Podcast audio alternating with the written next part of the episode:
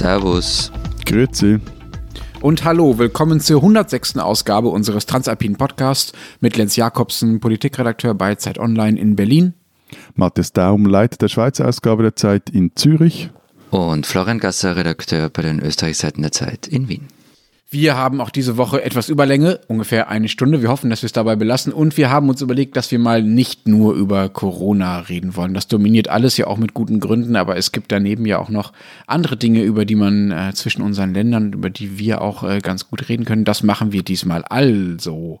Vor allen Dingen auch, weil wir in der letzten, nach der letzten Folge darüber gebeten, dazu gebeten wurden, auch mal wieder über etwas anderes äh, zu reden und auch äh, uns nicht immer nur so heftig zu streiten, wie wir das letzte ja, Woche Ja, haben. wobei bei gewissen Leuten von uns sitzt das Streiten wollen offenbar ganz tief. Also es gibt also das Gerücht, dass Matthias sogar den Familienfrieden daheim ein bisschen gefährdet hat. Ähm, Also der muss mit uns streiten, weil er das irgendwie da rauslassen muss. Ja, ja, ja, ja, ja. Wobei, das war ja, es war ja interessant. Aber einige Hörer, also das muss man jetzt trotzdem betonen, und Hörerinnen fanden also genau ja das an der letzten Sendung auch toll, dieses äh, Streiten. Ja, stimmt. Das war ganz interessant, ne? dass äh, auch ein paar Hörer gedroht haben, uns nicht mehr zu hören, weil sie deine Meinung, Matthias, so absolut unerträglich und schrecklich und falsch fanden. Unverständlich, Und unverständlich. andere, völlig unverständlich. Andere wiederum haben mir böse Mails geschrieben, wie ich denn bloß auf die Idee kommen könnte, solche Positionen zu vertreten. Also, ja, äh, ja, ja. Ihr wolltet jetzt irgendwie die, die, die, die, rauen, die rauen Meinungsstarken sein, aber in Wahrheit fanden es die meisten eh ganz gut. Und ehrlich gesagt, ich bin ein bisschen beleidigt mit euch, dass ihr meine Krawatte nicht würdigt, die ich extra für euch trage. Ja, du musst ein bisschen näher ja, rankommen. Ja, du, du musst sie auch, erstens, er trägt wirklich eine schwarze Krawatte wie ein Bestatter. Und ich habe Natürlich. mich vorhin schon halbwegs genervt, weil das Mikro seines, seines Headsets immer so ge- ge- ge- irgendwo es hat, es hat so Krach gemacht. Und ich habe gefragt, was ist mit dem los? Was trägt er da für einen seltsamen Bändel um den Hals? Es ist wirklich eine Krawatte. Und die, die verdammte Krawatte hat einen Knopf. Ja, einen halben Der- Winzer. Den, den hast du jetzt seit deiner Firmung, ist dieser Knopf Nein, in der gestern, gestern Abend drin. frisch gebunden. Vom Schwiegervater. Nein, von mir. Wie lange hast du gebraucht? Äh, zwei Versuche. Ah, nicht schlecht, nicht schlecht. Ja. Ich bräuchte eher so 20 wahrscheinlich. Also, wir werden dieses, äh, diese Folge bei, bei Twitter und auf allen sonstigen Medien natürlich mit einem Bild von äh, Florians äh, Krawattenknoten illustrieren. Ähm, aber Aber jetzt muss es jetzt wirklich Themen. noch mal zeigen. Jetzt zeig noch mal die Krawatte. Zeig noch mal die Krawatte. Willst du es höher? Super. So, unsere zwei Themen diese Woche. Wir wollen reden einmal doch noch über Corona, nämlich über die Corona-Wirtschaft. Also die Frage, wie schwer eigentlich unsere Volkswirtschaften darunter leiden. Und damit ja nicht nur die Volkswirtschaften, sondern auch die Menschen, die darin so leben, nämlich wir alle. Also die äh, Existenzen, die äh, aus ökonomischen Gründen jetzt bedroht sind äh, durch diese Krise und was unsere Staaten dagegen tun. Das wird das erste Thema. Das zweite Thema wird dann seinen Schule. Und zwar nicht, äh, keine Sorge, wir werden uns nicht wieder mit den Lehrern anlegen oder ich werde mich nicht wieder mit den Lehrern anlegen, sondern wir werden ein bisschen versuchen zu erzählen, wie eigentlich der Schulalltag in unseren Ländern so aussieht und wie er bei uns so aussah jetzt, da es gerade keinen Schulalltag gibt. Vorab noch der Hinweis auf unsere Mailadresse. Sie erreichen uns auch diesmal wieder für Feedback unter alpen.zeit.de. So, nun aber zum ersten Thema der Wirtschaft. Alle Prognosen, äh, die es gerade so gibt, auch ähm, zum ökonomischen Einbruch, sind ja mit äh, sehr großer Vorsicht zu genießen, aber trotzdem gibt es ja bereits erste Einschätzungen, wie weit es äh, runtergeht äh, mit der Wirtschaft in unseren Ländern. Wie sehen die denn bei euch so aus? Wie schlimm wird's? Äh, pff, äh, es geht ordentlich runter. Ähm, vergangene Woche haben die zwei, also die zwei großen Wirtschaftsforschungsinstitute, das WIFO und das IAS, ihre Prognosen vorgestellt.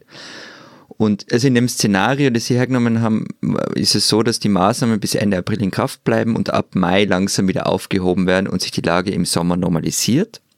Wenn dem so ist, dann lautet die Prognose, dass die österreichische Wirtschaft 2020 um 2,5 Prozent schrumpft. Und ganz ehrlich, ich halte es allerdings für ein bisschen optimistisch. Was aber auf alle Fälle massiv steigen wird, ist die Arbeitslosigkeit. Also Ende Februar gab es halbe Million Arbeitslose und allein in der Zeit vom 15. bis 29. März sind fast 180.000 Menschen dazukommen und da ist halt der Ende auch noch nicht absehbar. äh, ja, bei uns ist eigentlich, also das Staatssekretariat für Wirtschaft, das musste seine Konjunkturprognosen verschieben und hat dann berechnet, dass das BIP bis Ende Jahr um äh, 1,5 Prozent schrumpft. Aber ehrlich gesagt, also ich, ich halte solche Prognosen für Kaffeesatzleserei. Also, und dazu kommt, ich weiß auch nicht, ob genau diese Zahl zurzeit überhaupt irgendjemanden interessiert. Also, Ja, ja, okay.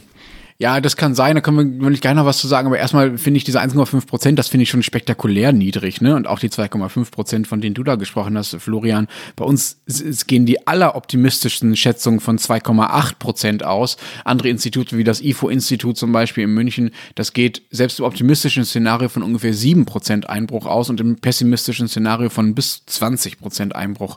Woran liegt das? Sind eure Wirtschaften irgendwie krisensicherer, dass eure Institute da optimistischer sind? Na, ich meine, das sind ja Schätzungen und, ähm, und eben, die gehen halt von einem gewissen Szenario aus, nämlich, dass sich ab Mai wieder alles normalisiert. Und wenn man das tut, dann kommt man für Deutschland wahrscheinlich auch auf diese 2,8 eben. Ähm, und das IFO wird halt von einem völlig anderen Szenario ausgehen. Und ganz ehrlich, kein Mensch weiß, was kommt. Also nochmals, da, da, bin ich jetzt also völlig bei Florian und mich interessieren zurzeit auch, auch andere Zahlen. Also die Arbeitslosenzahlen, die, die Florian erwähnt hat oder äh, eben was das jetzt ganz konkret für Folgen für die, die Wirtschaft hat, also für ja. die, auch für die kleineren okay. Unternehmen zum Beispiel. Okay, das stimmt. Also diese Konjunkturbetrachtungen, die hinter diesen, wie stark bricht das alles einzahlen, stecken, die sehen ja immer sehr abstrakt aus, aber äh, man vergisst halt dabei leicht, dass es dahinter um sehr konkrete Schicksale geht. Ne? Das ist halt einfach nur die abstrakteste Zahl dafür.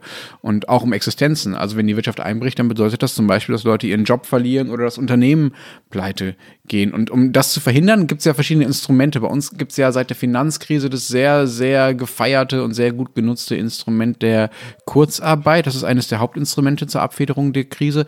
Da bekommen die Angestellten, wenn es in ihrer Firma keine oder nur noch wenige Arbeit gibt, trotzdem auf jeden Fall noch mindestens 60 bis 67 Prozent ihres Normallohns und die Differenz zwischen dem, was sie für ihre Arbeit noch kriegen, also mal angenommen, sie arbeiten nur noch 30 Prozent, dann kriegen sie vom Unternehmen halt 30 Prozent des Lohns und den Rest zu den 60 bis 67 Prozent kriegen sie dann halt vom Staat obendrauf. Das soll halt dazu führen, dass die Leute eben nicht arbeitslos werden, sondern dass sie irgendwie über die Krise gerettet werden. Gibt es ja, sowas das, bei euch auch? Ja, ja das gibt es bei uns auch. Ist relativ ähnlich und es gibt auch schon erste Unternehmen, ähm, von denen man hört, dass sie Kündigungen zurückgezogen haben und auf Kurzarbeit umstellen. Grundsätzlich, die Rechnung ist bei uns ein bisschen anders wie bei euch. Man kriegt 80 bis 90 Prozent vom Gehalt. Und da ist dann auch egal, um wie viel weniger du monatlich arbeitest, es müssen halt zwischen 10 und 90 Prozent der Normalarbeitszeit sein.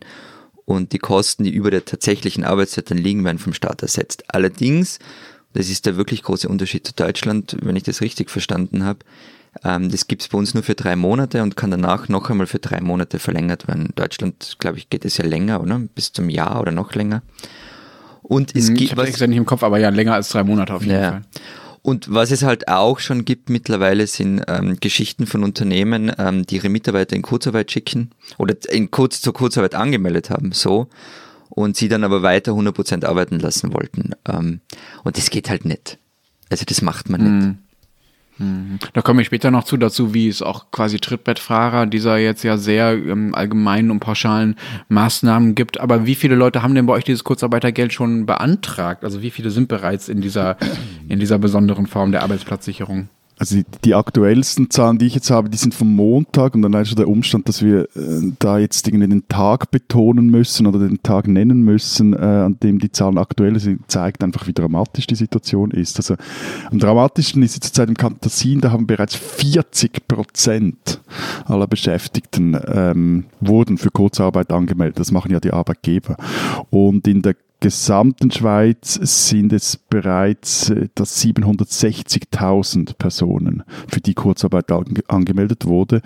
Und vermutlich ist das erst der Anfang. Also laut einer Umfrage von Econosis, das ist der Dachverband der Schweizer Wirtschaft, der hat seine Mitglieder gefragt, wie das bei ihnen aussieht, könnten, jetzt konjunktiv könnten bis zu zwei Drittel aller Firmen gezwungen sein, für einen Teil der Belegschaft Kurzarbeit einzuführen. Ähm, und in der Schweiz heißt es also, dass du als Arbeitnehmer für den Teil deines Pensums das, den du nicht mehr arbeiten kannst, 80 Prozent des Lohns erhältst. Und äh, bezahlen tun das die Arbeitslosenkassen, die kantonalen, und zwar direkt an den Arbeitgeber.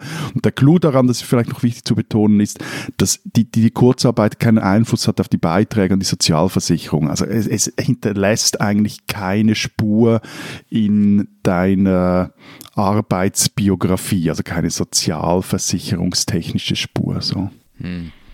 Das also, ist bei uns ähnlich, ja. Äh, ja, ja, das ist überall so. Und wenn es um die Zahlen geht, ich muss gestehen, ich habe den Überblick verloren. Ähm, also weil es ist wirklich, so wie Matthias gesagt hat, täglich ändert.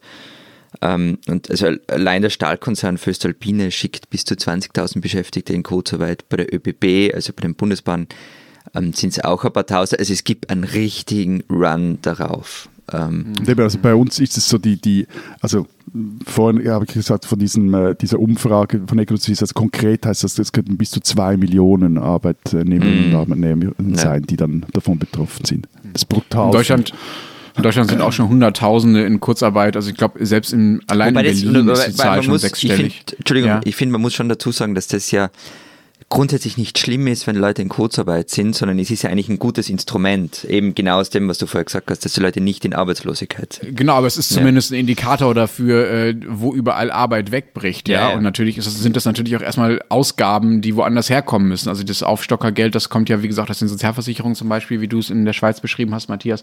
Und das ist dann halt auch erstmal weg. So, also das ist natürlich, natürlich schon ein Problem. Es sind in Deutschland wird es auch auf Millionen hinauslaufen, die in Kurzarbeit sind. Die Bundesagentur für Arbeit hat extra 100 Leute Leute oder noch mehr Leute dafür abgestellt, ähm, diese Anträge zu bearbeiten, damit das möglichst schnell geht. Also da, das ist echt äh, eines der Nadelöhre momentan, dass die Anträge äh, schnell bearbeitet werden. Wie sieht es denn aus mit Pleiten? Gibt es auch schon Unternehmen, bei denen selbst Kurzarbeit nichts mehr nützt, die einfach schon komplett pleite sind? Bei uns hat das, äh, das vielleicht bekannteste Beispiel schon die äh, Steakhouse-Kette Maredo erwischt. Jetzt äh, der, der Tourismuskonzern TUI muss jetzt mit einem Milliardenkredit einigermaßen über Wasser gehalten werden. Welche Unternehmen stehen bei euch so auf der Kippe gerade? Es gibt schon erste Pleiten, vor allem im Gastorbereich. Oder ich habe von, von einer Golfanlage kürzlich gelesen, die auch betroffen war.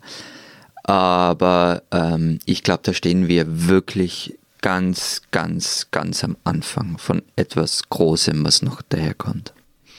Ja, was, was vor allem ist, also dass die Krise verheerende Auswirkungen auf das Fundament der Wirtschaft haben wird. Also vor allem auch hier in der Schweiz. Und zwar auf die kleinen und die mittelgroßen Betriebe, also auf die KMU.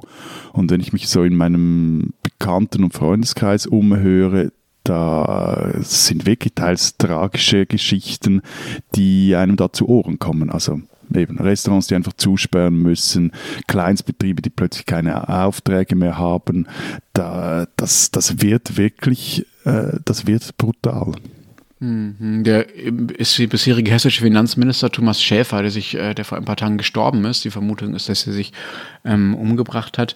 Der hat in einer seiner letzten Reden ähm, zur Corona-Krise, äh, für die er natürlich zuständig war aus finanzieller und wirtschaftlicher Sicht, gesagt, es sei eine Aufgabe für Generationen, diese äh, Schäden, die jetzt angerichtet werden, wirtschaftlich äh, wieder auszubügeln, also da wieder rauszukommen. Lass uns mal über diese Aufgabe reden und wie unsere Länder sie angehen. Die werden ja wahrscheinlich auch riesige Hilfspakete geschnürt haben, um ähm, das möglichst äh, wenig dramatisch zu gestalten, äh, was da in den nächsten Wochen und Monaten auf uns zukommt oder was jetzt gerade schon Realität ist. In Deutschland hat der Bund gerade 156 Milliarden neue Schulden aufgenommen. Das ist äh, Rekord.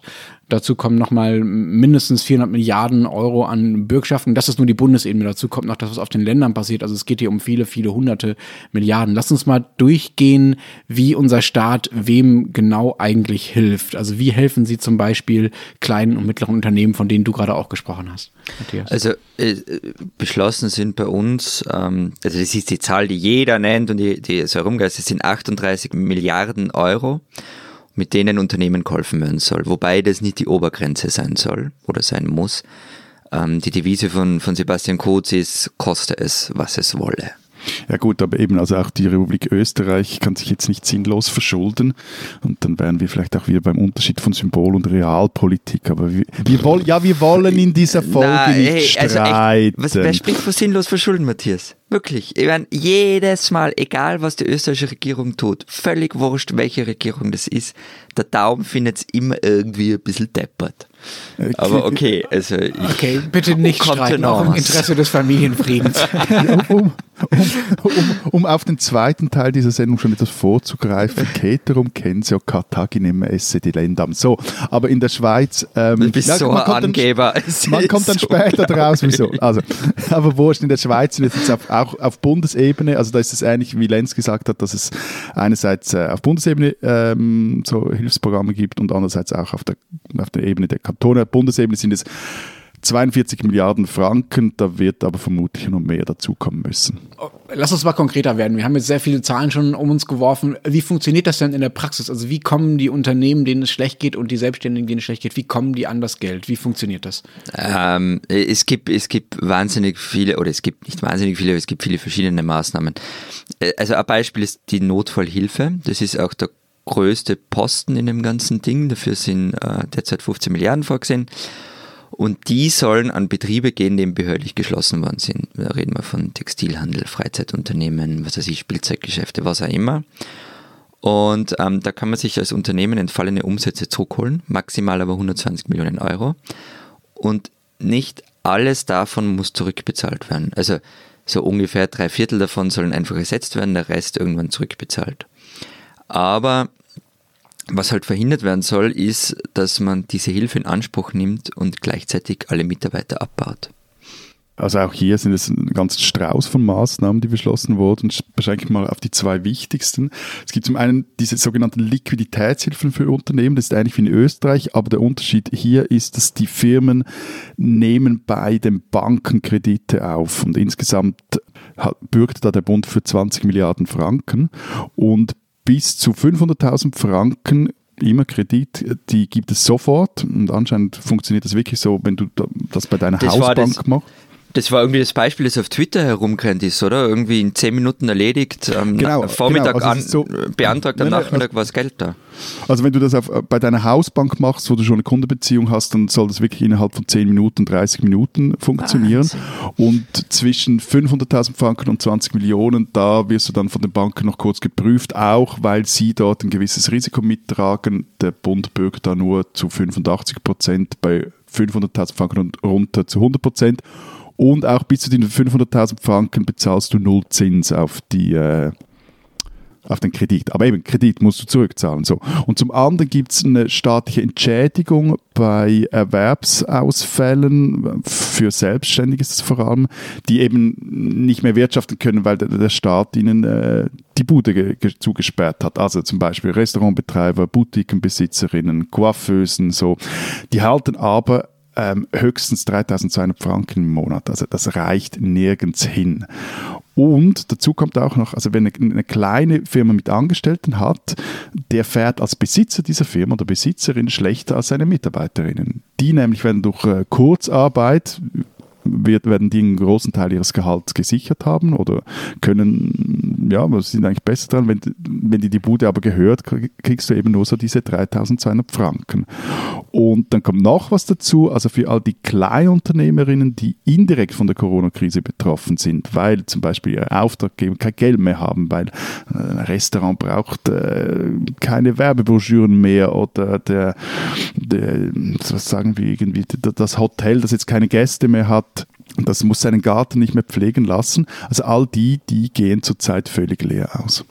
Das ist aber echt strange. Also das ist bei uns anders. Bei uns können alle Solo-Selbstständigen, die keine Einnahmen mehr haben, egal ob das jetzt direkt mit einer behördlichen Schließung zu tun hat oder nur indirekt, wie du es jetzt beschrieben hast, Matthias, können, können direkt Geld kriegen. Ähm, und zwar auch, das ist ein interessanter Unterschied, finde ich, ähm, nicht monatlich wie bei euch mit diesen 3200 Franken, sondern einmalig. Also die kriegen halt am Anfang einmal Geld und das war's dann erstmal. Ich kann so, mir vorstellen, nur, dass wenn diese Krise, ja? Nur ein Detail noch, das, also Monat habe ich jetzt hochgerechnet, das sind so Tages... Äh, okay. Beträge, Sind, die du okay. So also noch, noch, okay, noch sozusagen kurzfristiger und tagesaktueller. Das ist in Deutschland sehr anders. In Deutschland gibt es, wenn man das beantragt hat, einmal eine Summe und die muss dann erstmal reichen. Ich kann mir natürlich vorstellen, dass wenn die Krise länger andauert, dass man dann sagt, wir erneuern dieses Programm nochmal, dann kriegen die Leute nochmal was. Aber momentan geht es um Einmalzahlungen und die liegen bei uns zwischen 9.000 und 15.000 Euro, je nachdem, wie groß das Unternehmen ist. Also wenn ich für mich alleine arbeite, dann sind es eher nur 9.000 und wenn ich so, ich glaube, fünf Leute angestellt habe, dann sind es eher schon 15.000 Euro. Also da, da gibt es einen kleinen Unterschied in der Mechanik, der, glaube ich, noch wichtig werden könnte, ne, wenn das dann erneuert äh, werden muss. Aber der Unterschied, der jetzt, glaube ich, schon deutlich geworden ist, ist, es geht einerseits um diese direkten Transferzahlungen, die es offenbar in allen unseren Ländern vor allen Dingen für kleine Unternehmen gibt, wobei, Florian, bei dir es ja offenbar auch für größere gibt. Du hast gesagt, man kann sich Umsätze ja, ja. bis zu 120 Millionen zurückholen. Das, das finde ich schon krass. Also das ist ja nicht mehr Kleinunternehmen, das ist ja schon ein großer Mittelständler, der da irgendwie dreistellige Millionen Umsätze macht. Das ist, glaube ich, bei uns äh, ein bisschen schwieriger, auch wenn es bei uns auch direkte Kapitalspritzen Finanzen gibt. Aber was ja dazu kommt, sind eben diese ganzen Kredite und Bürgschaften. Und die gehen bei uns wirklich in die Hunderte von Milliarden. KfW-Kredite, also die KfW-Bank ist ja eine staatliche Kreditbank, die quasi politisch gewollte Kredite vergibt, da geht es um, um Milliarden, um hunderte von Milliardenbeträgen und die müssen irgendwann zurückgezahlt werden. Ne? Also da kommt ja auch eine immense, immense Schuldenlast auf Unternehmen und auch auf die öffentliche Hand und auch auf, auf die Banken zu. Ja, genau, aber, aber der, der Punkt ist ja schon, also all diese Kredite, die müssen irgendwann mal auch zurückbezahlt werden von den Firmen. Und, und da sehe ich jetzt teilweise noch nicht ganz, also was jetzt die Schweiz betrifft, ähm, wie da alle Firmen wieder rauskommen sollen. Bei den Großen scheint mir das mäßig ein Problem zu sein, auch bei den stabilen Mittleren, aber sobald, je kleiner es wird, desto schwieriger und halt auch psychologisch. Also willst du dir jetzt wirklich so viel Kredit aufbürden, den, da, den du dann über die nächsten paar Jahre zurückstotzen Aber da geht's ja nicht nur, nein, nein, aber da geht's ja nicht nur um Kredite bei Banken. Also das ist ja nur ein Teil von der Schuldenlast, die du da aufbaust. Ich weiß nicht, wie das bei euch ist, aber wenn jetzt bei uns zum Beispiel Steuern oder Sozialversicherungsbeiträge gestundet werden, oder du kannst auch eine Ratenzahlung oder was immer vereinbaren, auch das muss irgendwann bezahlt werden. Also da ist jetzt noch nicht fix, äh, dass, dass der Staat darauf verzichten wird. Ähm, also ja, das, ich glaube, du hast recht, Matthias, aber ich glaube, es ist sogar noch schlimmer, als du das jetzt mit den Krediten allein gesagt hast. Also das sind gigantische Schulden. Florian, wir haben jetzt schon erzählt, wie bei uns die Selbstständigen gefördert werden. Also, dass es äh, in der Schweiz 3200 Franken monatlich ungefähr gibt und in Deutschland diese Einmalzahlung. Wie ist das bei euch geregelt? Auch einmalig oder monatlich? Ja, also es ist sehr ähnlich äh, geregelt, wobei es halt dann auf drei Monate aufgeteilt ist. Es gibt diese Soforthilfen für, für Kleinst- und Einpersonenunternehmen. Aber was vor allem das Problem ist, ähm, dass es da nur ziemliche Lücken gibt. Also vor allem dann, wenn du zum Beispiel neben deinem normalen Angestelltenjob oder in der Pension nebenbei noch als Selbstständiger arbeitest, dann fällst du da durch derzeit und das soll aber noch nachgebessert werden. Also ich gehe mal davon aus, dass in diesem Punkt, eben, ich habe den ja vorher schon vorgezogen und angesprochen, ähm, auch noch nachgebessert wird. In der also Schweiz. das ist also ähnlich muss, bei euch, oder? Also ja, es muss auch nachgebessert werden. Ja. Also die, die, die sozialdemokratische Nationalrätin Jacqueline Badran, die, die, die spricht zurzeit zu Recht, wie ich finde, von der Corona-Krise als einer Krise der Kleinen. Also normalerweise ist es so, dass so in, zum Beispiel auch in der Finanzkrise die Großen lupft oder die in Schwierigkeiten gerieten, also Banken am Anfang dann die, waren das damals die Banken und die Kleinen, die, die sind dann wie so am Ende dieses ganzen Rattenschwanzes einer Krise, wo die dann leiden. Sie leiden dann, weil kein Geld mehr für Blumenbouquets vorhanden ist oder niemand mehr Bücher mhm. kaufen will oder nicht dreimal in der Woche zum Friseur gehen äh, mag. So. Aber, aber dieses Mal trifft es tendenziell am härtesten also diese unterfinanzierten Minifirmen, also auch die viel gelobten und teilweise ja auch staatlich geförderten Startups. Also all diese Einfraubetriebe eben, die eigentlich eine, eine solide Bürze ablieferten und über Jahre und sich und ihre Familien mitfinanzierten, die müssen jetzt unten durch. Also sagen Sie, Yogalehrerinnen, Taxifahrer, Physiotherapeutinnen, Gemüsehändler, Grafikerinnen etc. Und ähm, das Problem bei denen ist, sie fallen eben teils auch selbstverschuldet halt zwischen Stuhl und Bank. Also sie sind schlecht organisiert. Also bei dieser ganz sozialpartnerschaftlichen Diskussionen immer nur so etwas am, am, am Katzentisch. Ähm, sie sind gleichzeitig extrem aufeinander angewiesen. Das ist ein feines Geflecht von so Mini-Firmen. Eben der eine gibt dem anderen einen kleinen Auftrag und dieser einzelne Auftrag ist dann gerade recht viel wert, äh, vor allem verglichen mit dem Jahresumsatz etc. Und da kommt noch was dazu, die haben häufig wenig bis eigentlich keine Reserven. Kann man sagen, ja, ihr müsst halt anders wirtschaften etc. Aber wenn das jetzt so flächendeckend einfach wegfällt, da sehe ich schon ein, ein, ein Riesenproblem. Und äh, das und dann kommt noch etwas dazu, ähm, dass die ihre Einnahmeausfälle halt auch nicht einfach kompensieren können. Also ein Großunternehmen, das kann jetzt sagen, gut, jetzt machen wir vier, fünf Monate irgendwie, geht es uns dreckig, aber dann werden die Leute ja wieder, die müssen wieder Sofas kaufen oder die müssen wieder irgendwie in Dinge investieren, die sie vorher halt einfach aufgeschoben haben. Aber also, also Badran schreibt, hat da einen Text dazu geschrieben und das, das finde ich trifft es auf den Kopf. Also niemand trinkt im Restaurant nach der Krise doppelt so viel Bier. Hast du eine Ahnung? okay. Aber niemand schneidet sich doppelt so oft die Haare. Ja, Moment. Also erstens einmal, ich, das ist bei uns alles ganz ähnlich wie das, was du aus der Schweiz erzählt hast. Ich glaube, das trifft einfach auf jedes Land derzeit so zu. Ähm, aber viel wichtiger ist das, wie geht es eigentlich äh, deinen Haaren, Matthias? Ich will mal sagen, meine Haare sind zurzeit Krisengewinnler, die boomen. aber, aber man, man, man, man munkelt ja, dass du einen sogenannten Lockdown-Bart hättest. Wie geht's denn dem? Oh ja, stimmt. Ich sehe ihn auch im Bild. Den trägst du tatsächlich immer noch, Florian. Der ist ja, äh, ich würde sagen, er konterkariert die Eleganz deiner Krawatte aufs Brutalste. Ich dachte, deine, ich dachte, deine Familie hätte ihn dir verboten, diesen Bart. Wie, wie kannst Ja, du dir das er- erlauben, damit immer noch Ja, rumzulaufen? äh, sehr erlaubt, verboten. Er stößt auf wenig Gegenliebe, das stimmt. Ich kriege auch äh, viel Beschwerden und schlechte Bewertungen dafür. Das war er Aber- kratzt, oder? Ja, weil er halt ausschaut, wie er ausschaut und weil er kratzt. Und, aber ich bin halt mittlerweile einerseits zu trotzig, andererseits ein bisschen zu faul, um ihn abzumachen. Lass uns mal über die äh, Familien reden. Die müssen ja jetzt oft gleichzeitig arbeiten und Kinder betreuen, wenn sie überhaupt noch äh, Arbeit haben. Und, und, äh, Bärte das- ertragen, das ist und Bärte ertragen, besonders hart. Also wie sch- hilft der Staat deiner Familie, Florian, dass sie den Bart ertragen? Das mit wäre die einem zentrale gratis. Haarschneid. Das wäre tatsächlich ein ganz guter PR-Move, oder? Wenn einfach der Staat jetzt an alle gratis Haarschneidegeräte verschicken würde. Das ist super. Ja, aber lass uns mal über die echten Probleme der, der Familien reden. Also auf Dauer, auf Dauer kann es ja nicht gut gehen, dass, äh, dass man gleichzeitig Kinder betreut und arbeitet, zumindest bei denjenigen, die zu Hause überhaupt arbeiten können. Deshalb gibt es jetzt in Deutschland so eine Art äh, Elternkurzarbeitsgeld. Also das können, müssen die Arbeitgeber beantragen. Es funktioniert so, wer wegen Kinderbetreuung zu Hause bleiben muss, also mindestens ein Kind unter zwölf Jahren hat zum Beispiel und ähm, nicht äh, zu Hause bleiben kann, um zu arbeiten, so rum ist es. Also wer nicht das Kind betreuen kann und zu Hause bleiben kann, sondern wer arbeiten gehen muss, also wer zum Beispiel im Supermarkt arbeitet oder, oder ähnliches, der kann ähm, unbezahlten Urlaub nehmen. Ähm, und kriegt dann bis zu sechs Wochen trotzdem Geld, 67 Prozent, also ähnlich wie beim Kurzarbeitergeld. Das kommt dann vom Staat wie bei, via Arbeitgeber zu ihm. Also der Staat gibt dem Arbeitgeber Geld und der Arbeitgeber gibt das Geld dann weiter an die äh, Familien. Außerdem gibt es noch was weiteres. Es gibt so für Familien mit geringem Einkommen noch ein vereinfachtes zusätzliches Kindergeld. Das sind so 180 Euro ungefähr. Gibt es bei euch auch ähnliches? Wie hilft der Staat den Familien? Ja, also bei uns ist es so, dass wenn du deine Kinder zu Hause betreuen musst ähm, wegen Corona und deshalb nicht arbeiten kannst, dann äh, erhältst du einen Erwerbsersatz.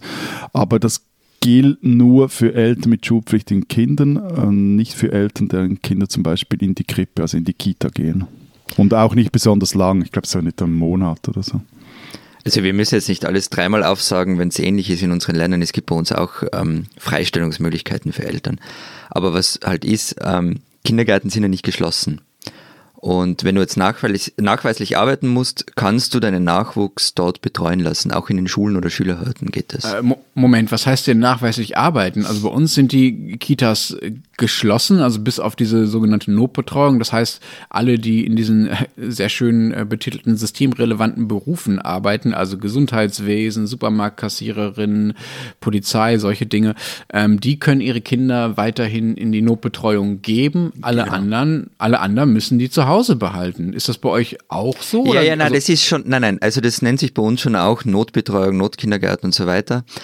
Ähm, man darf die Kinder in den Kindergarten bringen, wenn man selbst arbeiten muss. Und wenn man, das ist jetzt das Zitat vom Ministerium, am Arbeitsplatz unabkömmlich ist oder aus anderen persönlichen Gründen die Betreuung zu Hause nicht bewerkstelligen kann. Aber, aber was Was bedeutet heißt- das denn praktisch? Also wenn ich, keine Ahnung, wenn ich äh, Sinologie-Professor bin und äh, mich für unabkömmlich halte, mir mal jetzt mal echt mal Gedanken zu machen über äh, Sinologie-Problem XY zu Hause äh, oder in, in der Universität, kann ich dann einfach sagen, ja bitte nehmt doch meine Kinder, ich muss jetzt halt arbeiten?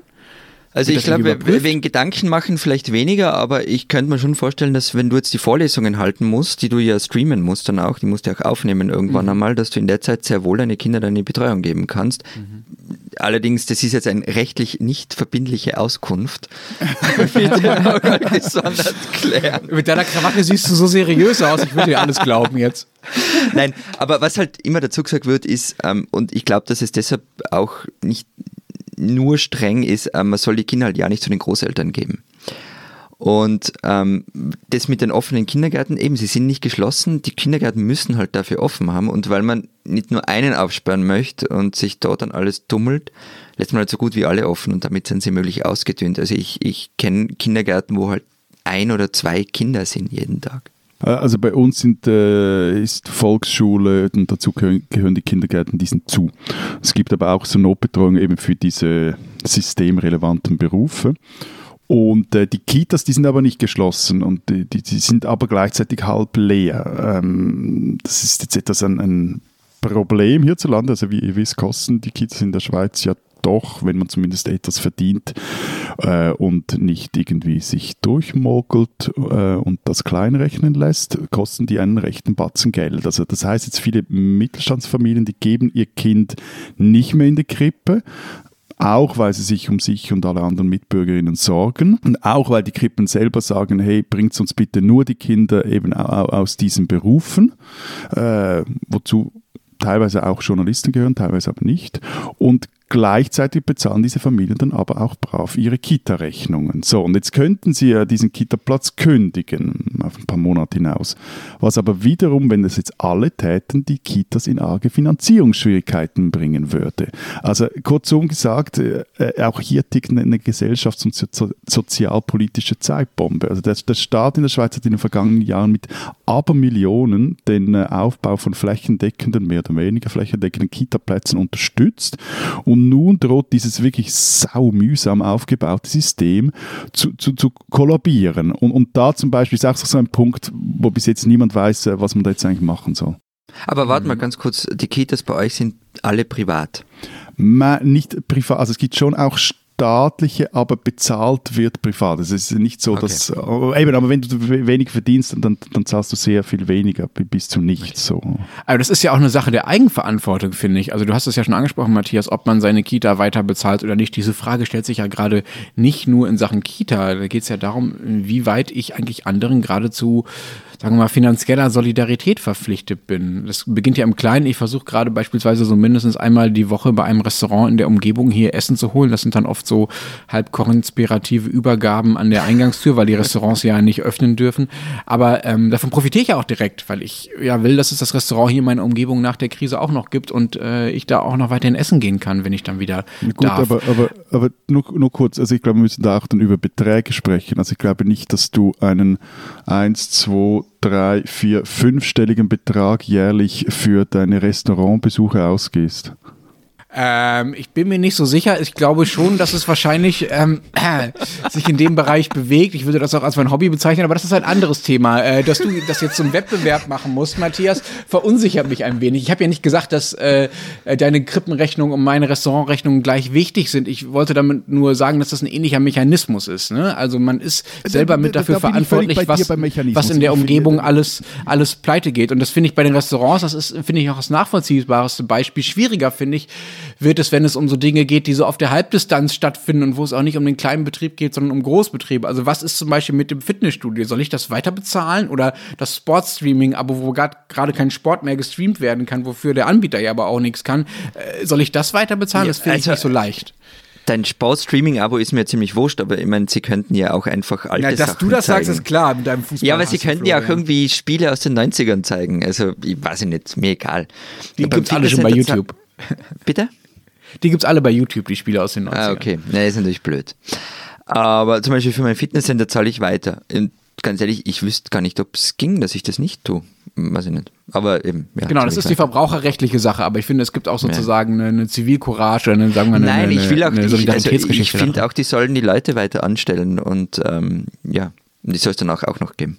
Mein Glück ist, dass ich meine FCZ-Saisonkarte schon lange abgeschrieben habe, zum Beispiel, zum, zumindest mental. Also, also abgeschrieben heißt bei uns von der Steuer abgesetzt. Na, Was meinst nicht. du? ja gut, es geht eigentlich doch, eigentlich geht das jetzt eigentlich unter Spenden und von dem her könnte man es vielleicht unter, von der Steuer absetzen. Nein, aber wenn wir, wenn wir bei, bei so, so, so Dingen sind, was ich ja gerade versuche, mir zu erschließen, ist, welche regionalen Händler Online-Shops haben, also sinnvolle Online-Shops. Also, weil ich bestelle mir halt gerade das Zeug, das ich so haben möchte. Und äh, bei vielen Dingen ist es gar nicht so einfach, auf diese Riesenkonzerne zu verzichten. Also, also ein Beispiel. Äh, ich habe ewig, ewig lange herumgesucht, bis ich einen Händler gefunden habe, der A. seine Steuern in Österreich zahlt, B. seriös ist und mir C Kettlebells auch in irgendwie einen akzeptablen Zeitraum nach Hause schickt. Das war gar nicht so einfach. Äh, Florian, wir dürfen nicht so oft über unsere, unsere, unsere Fitness-Sachen reden. So. Die Leute haben, kriegen ein völlig falsches Bild davon, Sorry. wie wir aussehen. Meine liebe Hörerinnen und Hörer, ich meine, jetzt, Sie, können, Sie haben jetzt sicher den Eindruck, ich würde da irgendwie wöchentlich mit zwei, was ist die Mehrzahl von Adonis, irgendwie skypen und einen Podcast aufnehmen. Nein, Sie müssen nicht eifersüchtig sein. Dem ist nicht so. Lass uns mal über, lass uns mal über diejenigen reden, für die die wirtschaftlichen Probleme äh, sehr, sehr, sehr existenzbedrohend sind. Also wo es nicht äh, darum geht, ob man Kettlebells kriegt oder was man sich so beim Restaurant bestellt oder ob man noch äh, Fußball gucken kann oder nicht, sondern wo es um viel grundlegendere Dinge geht. Zum Beispiel jene, die ihre Miete nicht mehr bezahlen können, ne? weil sie ihren Job verloren haben ähm, oder weil sie zum Beispiel äh, sowieso betteln gehen und ähm, gar nicht äh, gar nicht ein festes Einkommen äh, beziehen können. Wie bedroht sind die bei euch? Bei uns gibt es für die nämlich so ein Gesetz, dass die nicht mehr zwangsgeräumt werden dürfen. Also wer seine Miete nicht zahlen kann, darf erstmal nicht rausgeschmissen werden. Das finde ich schon mal sehr vernünftig. Und dann gibt es noch eine, sagen wir mal, eine ähnliche Regelung für Gewerbemieten. Da ist die Regel, wenn man ähm, die nicht bezahlen kann aus Corona-Gründen, äh, weil man sonst in finanzielle Nöte gerät, dann muss man die auch nicht zahlen in den kommenden Monaten. Gibt es sowas bei euch auch? Nope. Also was der Bund okay. getan hat, der hat für Mieter, die nicht zahlen können, die, die Frist von 30 auf 90 Tage verlängert. Und bei den Geschäftsliegenschaften, da erlassen jetzt einige Kommunen und Städte ihren Mietern, also wenn die in städtischen Liegenschaften eingemietet sind, die Miete. Und aber ja, also ich meine, vor allem für, für, für, für KMU sind die Mieten häufig einer der, der, der größten Kostenblöcke. Also das ist ein rechtes Problem. Also bei uns ist es so, dass einfach die Gerichte bis 30. April ruhen und keine Räumungsklagen durchgesetzt werden. Es ist ein Aufschub. Ähm, was es gibt, ist, dass die Stadt Wien zum Beispiel angekündigt hat, ähm, niemanden derzeit aus Gemeindewohnungen zu delogieren. Zu was? Aber delogieren. Delogieren. Ein großartiges ist ein cooles Wort, oder? Ansonsten ist man halt schon äh, auf den Gutwill der Vermieter angewiesen. Also dass zum Beispiel Mieten gestundet werden oder ähnliches. Was ist mit denen, äh, denen es noch schlechter geht? Was ist mit den Obdachlosen? Was ist mit den Sozialhilfeempfängern? Das ist ein Problem und das ist ein riesiges Thema und ein ziemliches Dilemma. Also in, in Wien haben die Notschlafstellen nun auch tagsüber offen. Die sind normalerweise nur am Abend und in der Nacht. Aber es gibt dann so ganz praktische Probleme, etwa die Essensausgabe. Also die Freiwilligen, die das normalerweise tun, gehören zu Risikogruppen. Das sind nämlich oft eher ältere Leute. Und die Caritas hat deshalb dazu aufgerufen, dass sich jüngere Menschen doch bitte melden sollen und das derweil auch übernehmen sollten. Also das Problem gibt es auch in der Schweiz. Also eben einige soziale Institutionen hier, die haben auch ihre Angebote geschlossen, auch viele staatliche oder gerade viele staatliche. Und äh, bei einem Verständnis für die Angst vor dem Virus und äh, Social Distancing Imperativ, aber äh, gerade hier ist einfach vieles noch nicht zu Ende gedacht. Also äh, beziehungsweise auch die, die Gefahr von, das ist jetzt ein seltsames Wort, aber Flurschäden, wie, wie man denn sagen, die ist immens. Also wenn du zum Beispiel mit schwierigen Jugendlichen arbeitest und die haben jetzt einfach keine Tagesstruktur mehr, dann lungen die zu Hause rum und äh, ob die, die und wie die dann Social Distancing betreiben, sei mal dahingestellt und vor allem äh, ja, wurde da etwas über Monate oder Jahre aufgebaut und dann plötzlich plötzlich ist es weg. Also ich glaube auch hier, wir haben vorhin drei, vier Mal gesagt, beim, beim Geld muss man nachbessern. Ich glaube auch bei diesen Dingen muss nachgebessert werden und zwar dringend, sonst laufen wir da so in eine, eine multiple Krise rein, die uns wirklich noch über Jahre und Jahrzehnte beschäftigen wird. Äh, apropos, apropos multiple Krise, äh, habt ihr schon von der deutschen Spargelpanik gehört? Beim, beim, beim das klingt so deutsch. Das klingt so unglaublich. Ehrlich gesagt, deutsch. das Wort habe ich mir ausgedacht, aber ich finde es sehr treffend. ja. was, was ist das bitte?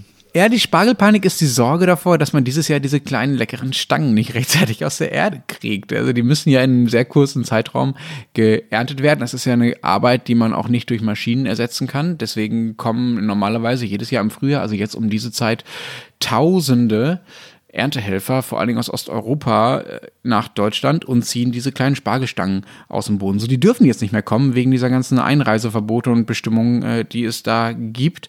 Und das äh, führt dazu, dass es eine große Panik gibt, wie man, wie man die ersetzt. Da gibt es jetzt die wildesten Ideen oder gab es in den letzten Wochen. Das war ein ganz interessantes Phänomen. So jede, jeder hat so seine gesellschaftliche Feindgruppe dann versucht, aufs Spargelfeld zu schicken. Also die einen wollten, wollten die Studenten äh, aufs Spargelfeld schicken, die anderen die Asylbewerber, dann sollten sollten es wieder die Arbeitslosen sein, die einspringen. Also äh, das ist momentan eine der großen Fragen bei uns, wie man denn bitte den Spargel da rauskriegt. Wobei, man, ich muss ehrlicherweise sagen, die Ideen gibt es bei uns auch. Da geht es halt nicht nur um den Spargel, sondern um so äh, Grundnahrungsmittel, die auch aus dem Boden geholt werden. Und man kann sich auch jetzt freiwillig als Erntehelfer melden. Und ich kenne sogar ein paar Leute, die das gemacht haben.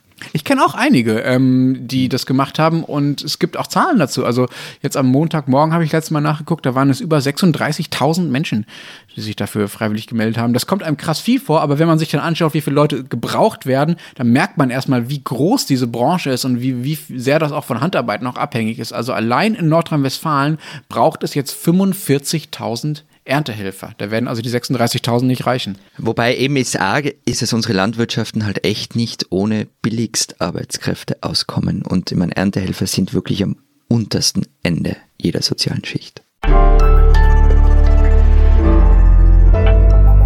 Diesen Deutschen sollten Sie kennen.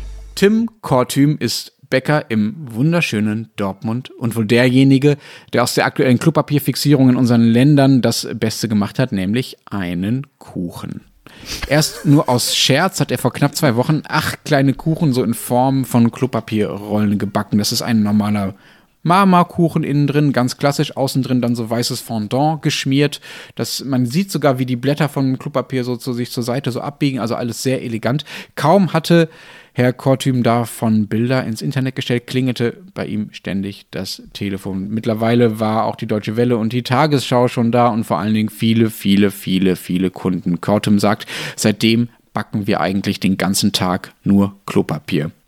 Mittlerweile gibt es die Klopapierrollen auch mit persönlicher Widmung, sodass äh, zumindest die Dortmunder sie jetzt auch zum Beispiel zum Geburtstag äh, mit Klopapier beschenken können. Und Kortüm hat das Sortiment ausgeweitet. Es gibt jetzt auch so diese Amerikaner, diese runden Gebäckteile mit Mundschutz-Smiley drauf. Tim Kortüm, ein Dortmunder, den man kennen sollte.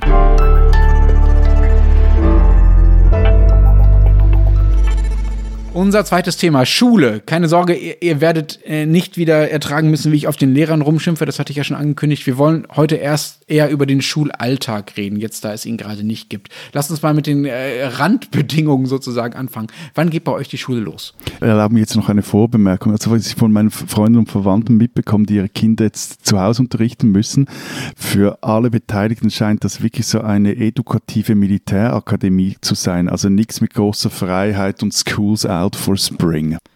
Ja, ja, du willst nur wieder mit deiner Bildung angeben und da Alice Cooper Anspielungen machen. Aber ich wollte dir eine ich mein, Freude machen, du bärtiger Rocker, du. Wobei, ist halt so ein Unterschied, glaube ich. Also wenn die Kinder noch klein sind, ähm, dann ist das Homeschooling gar keine so, so riesige Herausforderung.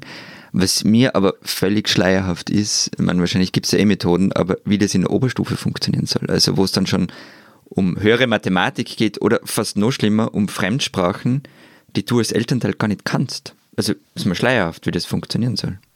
Am lustigsten fand ich da einen Artikel in der Frankfurter Allgemeinen Zeitung hier in Deutschland, der äh, sehr explizit darauf hoffte, dass auch nach Corona dann endlich mal mehr Menschen ihre Kinder zu Hause unterrichten, um endlich mal das äh, Zitat staatliche Bildungsmonopol, Zitat Ende, zu brechen. Da kann ich nur sagen, ich war ehrlich gesagt noch nie so froh darüber, dass es ein staatliches Bildungs- und auch Betreuungsmonopol ja auf eine gewisse Art gibt, dass andere das für mich machen äh, Aber und äh, das ich es selber machen muss. War das ein Gastbeitrag von Staatsverweigerern oder was war das?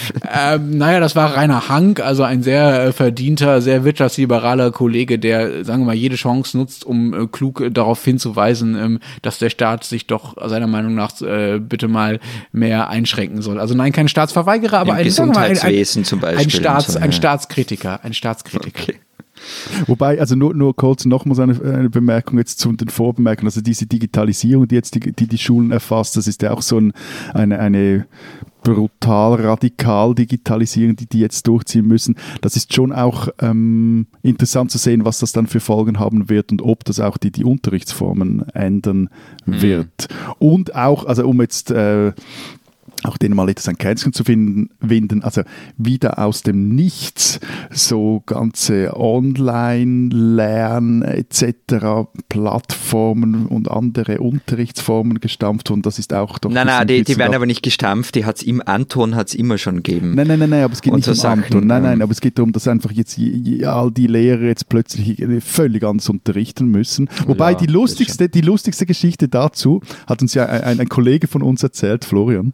Und zwar, dass es äh, so über diese, da werden jetzt ja ganze Klassenkonferenzen per Zoom abgehalten. Das ist dann die ganze Ja. Klasse zugeschaltet. Und das sei vermutlich, meinte der, der Traum eines jeden Lehrers, einer jeder Lehrerin, weil man da machen könne, was im Unterricht nie funktioniert. Du kannst bei diesen Videocall-Systemen nämlich alle Teilnehmer muten.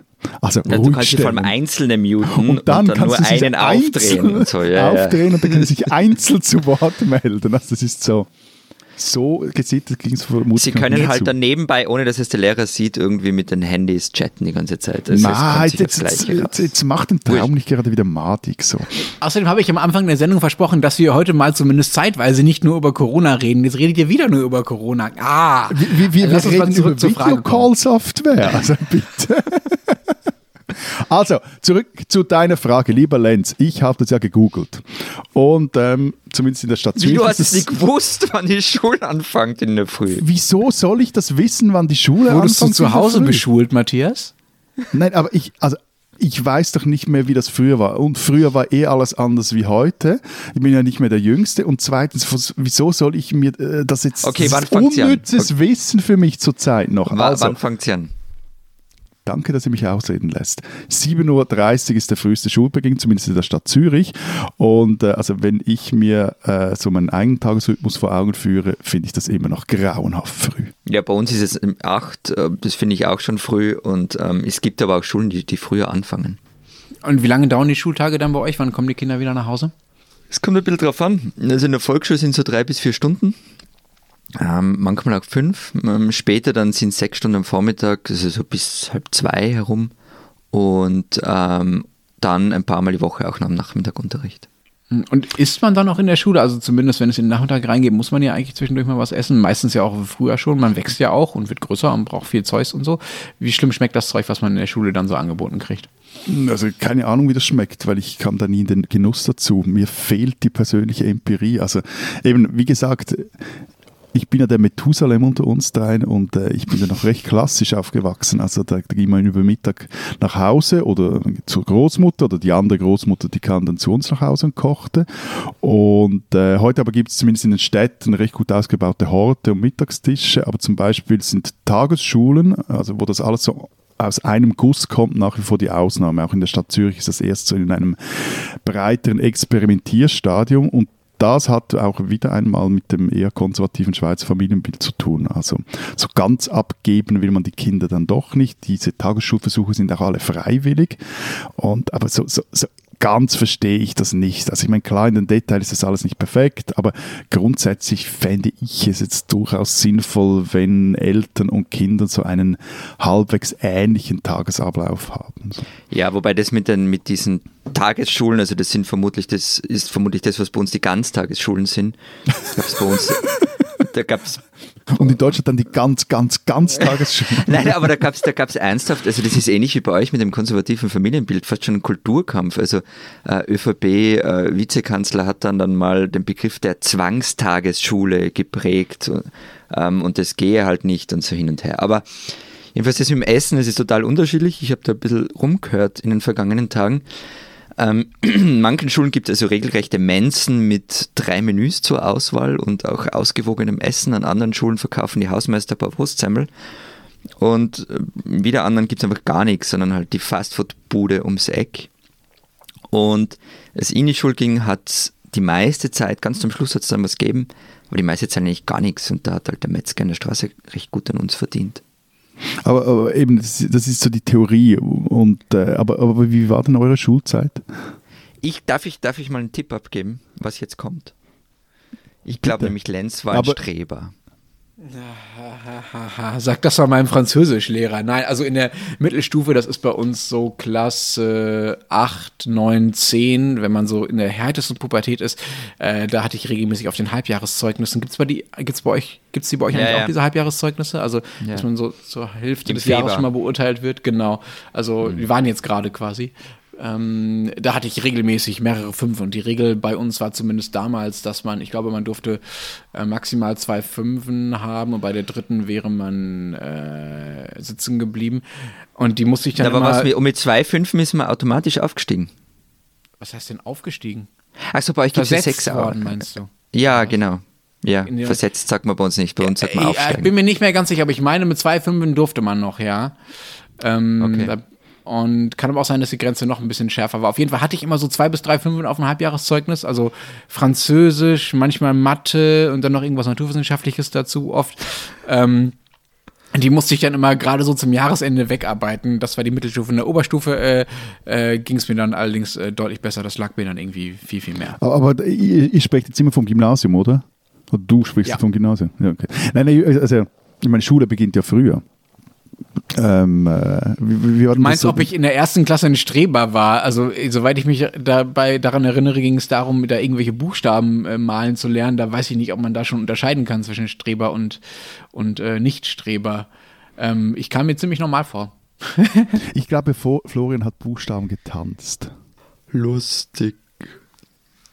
Jetzt ist er Nein, hab ich beleidigt. nicht. Er beleidigt, er beleidigt Lenz als Streber. Aber warum, dann- warum, dann warum er. habe ich Buchstaben getanzt? Weil, so. äh, also ich bin, ich so. bin in keine Alternativschule Einfach gegangen. Ich bin ganz im Gegenteil. Mein erster Schultag war eine Katastrophe. Also ich erinnere mich nur an, an ich bin irgendwie reingegangen und dann musste man da sitzen. Und dann hat äh, die, die Volksschullehrerin uns erklärt, wenn ihr reinkommt, dann sperrt sie den Mund zu und den Schlüssel, den äh, schießt sie auf den Mond und dann seid ihr ruhig jetzt die ganzen Stunden und dann können sie wieder aufsperren, wenn ihr geht und dann könnt ihr weiterreden. Und Boah, ich ist ja bin dann, schrecklich. Ja, ja. Und ich, äh, das weiß ich allerdings jetzt nicht mehr, meine Mutter erzählt das immer, ich sei dann nach dem ersten Schultag heimgekommen, so, ja, eh ganz okay, aber also morgen habe ich keine Zeit dafür. Das, Ich, ich, hatte in der Primarschule recht strenge Lehrerinnen und da hat es dann auch immer mal wieder gekracht, auch wenn ich eigentlich, glaube ich, ein, ein guter Schüler war. Aber mh, eines meiner Probleme damals war, ich hatte schon immer so eine richtige Saukralle. Und irgendwie überzeugte es die Lehrerin einfach nicht, dass das an meinen Genen liege. Wie an deinen Gen. Ja, Gene sind ich- schuld an deiner Schrift. Ja, ja, ich, ich, ich mag mich noch an einen Disput erinnern, bei dem ich äh, damals argumentiert habe, dass ich leider nicht schöner schreiben könne, weil das einfach bei uns in der Familie li- liege, das unleserlich Schreiben. Wobei, also jetzt im Nachhinein muss ich zugeben, dass ich, äh, das ist eigentlich die einzige Pers- Person, die später dann meine Postkarten lesen konnte, meine Großmutter Selig war und die wiederum hatte eine wunderbar unverkennbar krakelige Schrift. Also von- wobei, das mit der Schrift war auch mein Problem. Ich, ich habe es halt ein bisschen drauf schieben können, dass ich Linkshänder bin. Da hat man immer ein bisschen eine schierchere Schrift.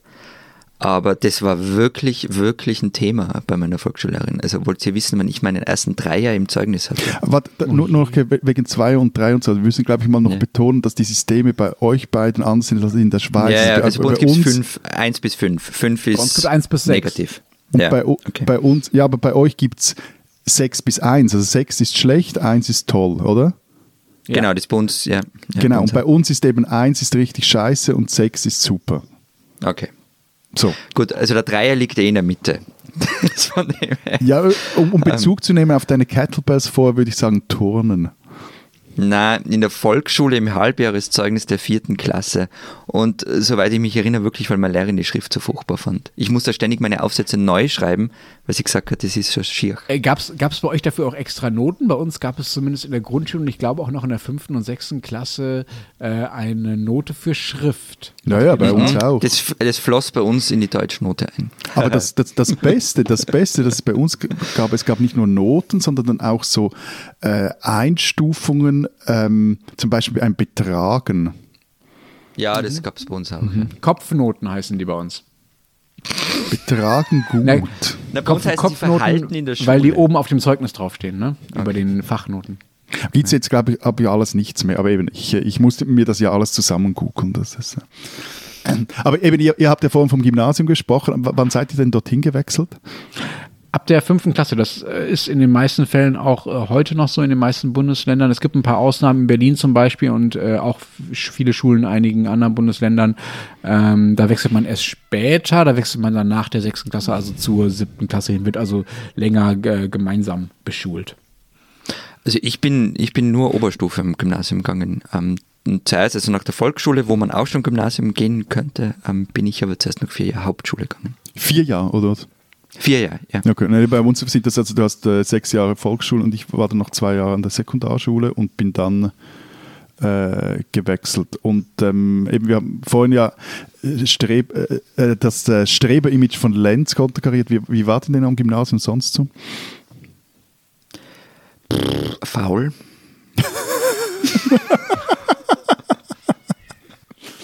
Definiere mal faul. Ich glaube, ich schlag dich. Äh, ich bin da ziemlich unschlagbar. Also, also, Okay, also ich probiere es mal. Ich lege mal vor, Ja, dann kannst du dann okay. nachlegen. Also ähm, ich habe eigentlich dann irgendwann mal am gewissen Zeitpunkt einfach nur noch das gemacht, was mich wirklich interessiert hat und dort stürzte ich mich dann richtig rein und was mich nicht interessiert hat oder wo ich auch die Lehre etwas seltsam oder vielleicht auch doof fand, da machte ich dann irgendwann einfach eigentlich fast nichts mehr. Zum Beispiel im Latein. also, ich meine, das klingt dann immer so hellenhaft, aber es ist, ist, oder so lustig im Nachhinein, aber es war natürlich nicht lustig zu dem Zeitpunkt, an dem es passiert ist. Ähm, also ich war in, in nix wirklich gut. Meine schlechtesten Fächer waren, wenn man so zusammenzählt, Biologie, Mathematik, Physik, Italienisch und vielleicht habe ich noch ein paar vergessen. Ich hatte sogar mal ein Unbeurteilt in Turnen. Kommt das? Ähm, und bitte? Wie, wie, wie kam das? Äh, geht um Anwesenheiten und so. ähm, Was immer hinter der Turnhalle rauchen während des Unterrichts, ja? Nein, und es, es gab hast halt so Eingang nicht Mathematik. gefunden, oder? Zur Turnhalle, oder? Ja, ja, ja, ja, ja. Na, und es gab halt so Mathematik schon, das bin ich drin gesessen, habe keine Ahnung, was da passiert gerade. Also kapiert habe ich es dann erst und das war so die, die, die Wende. Also ich bin dann auch mal durchgefallen. Ähm, und zwar in der, in der Matura-Klasse, also in der letzten Klasse, so kurz vorm Ziel. Ähm, weil normalerweise habe ich immer so auf den letzten Metern noch die Kurve gekratzt und kam so mit, mit Ach und Krach durch und einmal habe ich mich da echt verkalkuliert.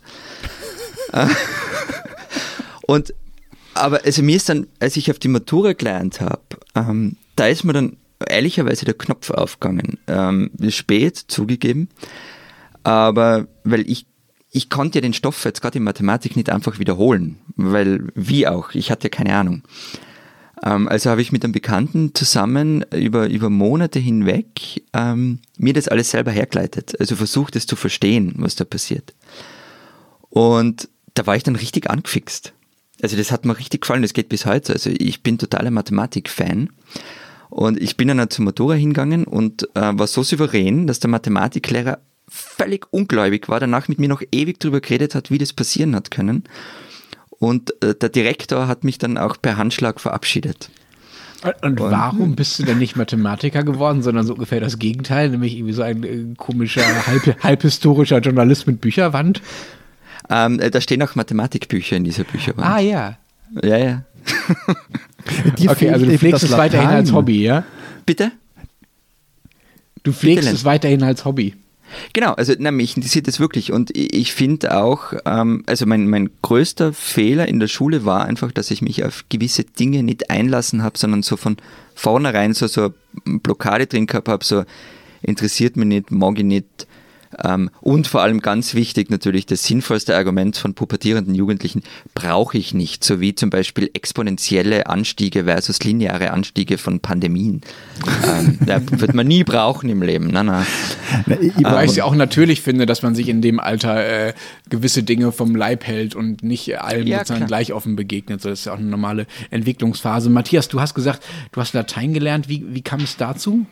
Na, also eigentlich war es, weil ich, ich relativ... Gelernt ist ein großes Wort. Ja, gelernt ist ein sehr großes Wort. So. Du hast dir Latein auferlegt? Nee, ich habe eine Lateinnote im Maturazeugnis, die mich dann dazu befugt, mit der ich befugt war, äh, alle viel 1 Studiengänge an der Universität zu belegen und ich musste während dem Studium das kleine Lateinum nicht nachholen, Latinum, Lateinum, Latinum nicht Latinum. nachholen, Latinum, danke, nicht nachholen.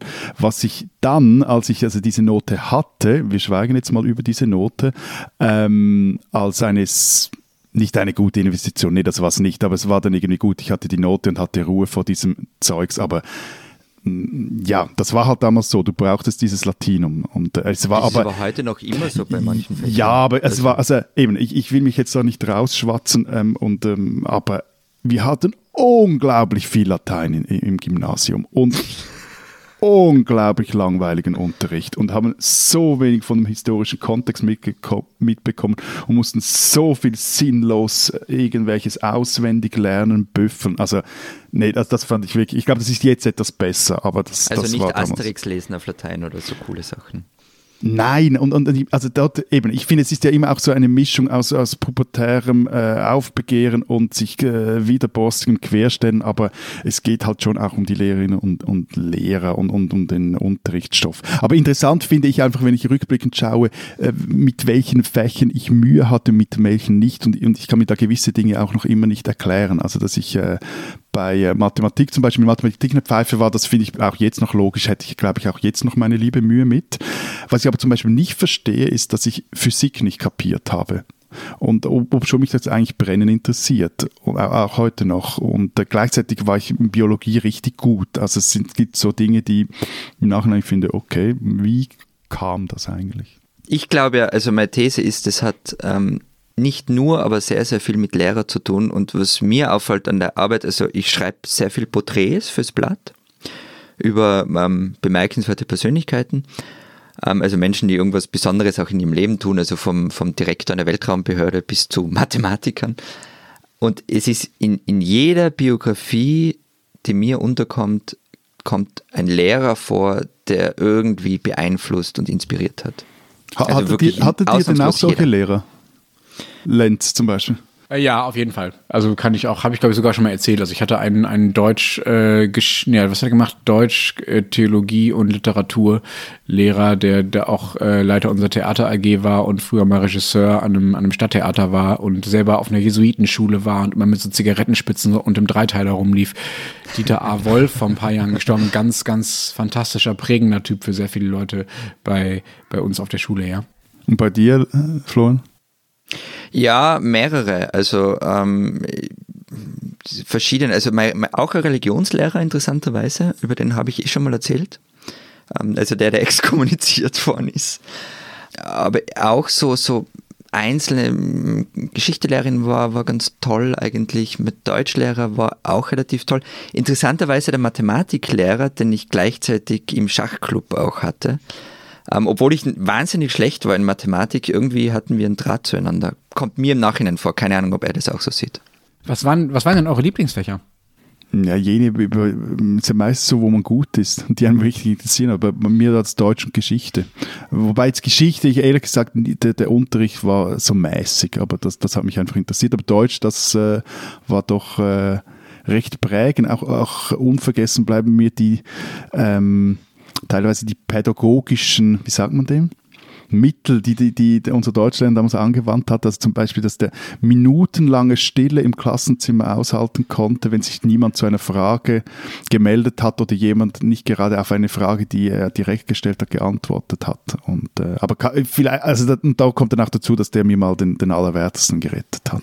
Äh, was hast du angestellt? Wie hat er dich gerettet? Ja, also, also mir, mir ging es ähnlich wie Florian. Also es äh, eben, gab bei uns so dieses System mit den sogenannten Abweichungen. Das durfte in der Summe nicht zu viele äh, ungenügende Noten haben, egal wie gut der Notendurchschnitt war. So. Und eigentlich hätte ich ein halbes Jahr vor der Matur, war glaube ich ein halbes Jahr, repetieren müssen.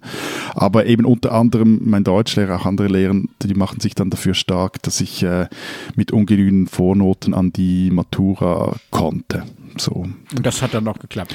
Mal geklappt, ja, das hat dann geklappt, aber das war auch so ein, ein äh, ja, eher ein, ein West Point, es waren eher West Point Monate, also mit äh, Mathematiknachhilfe, Coaching, Ausgangssperre, Büffeln, äh, wie blöd und äh, ja, ich kam das schließlich durch, eben trotz einer mündlichen Lateinmatura. Ich glaube, ich habe an der wirklich kaum ein Wort verstanden.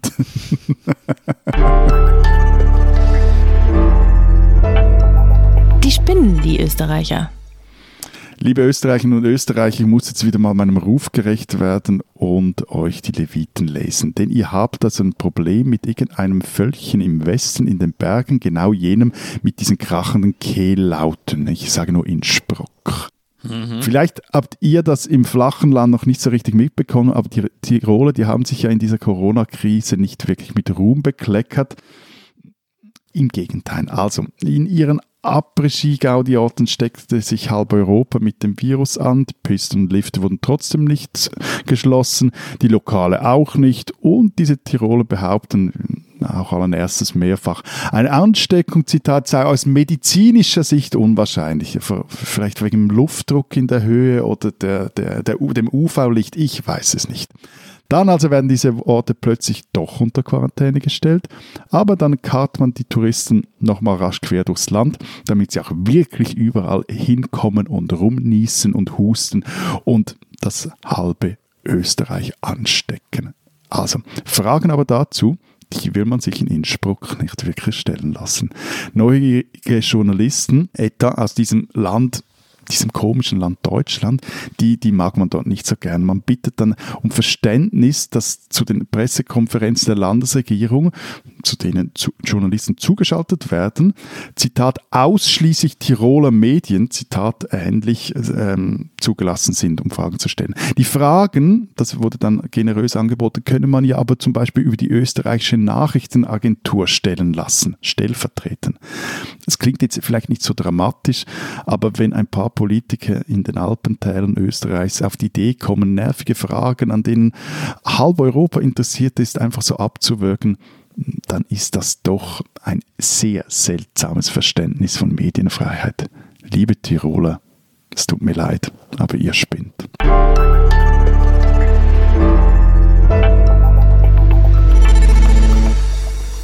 Das war es diese Woche mit unserem Podcast. Wenn Sie wissen wollen, was in der Schweiz und in Österreich sonst noch so los ist, lesen Sie die gedruckten oder digitalen Ausgaben der Zeit Österreich und der Zeit Schweiz, wo diese Woche was drin steht.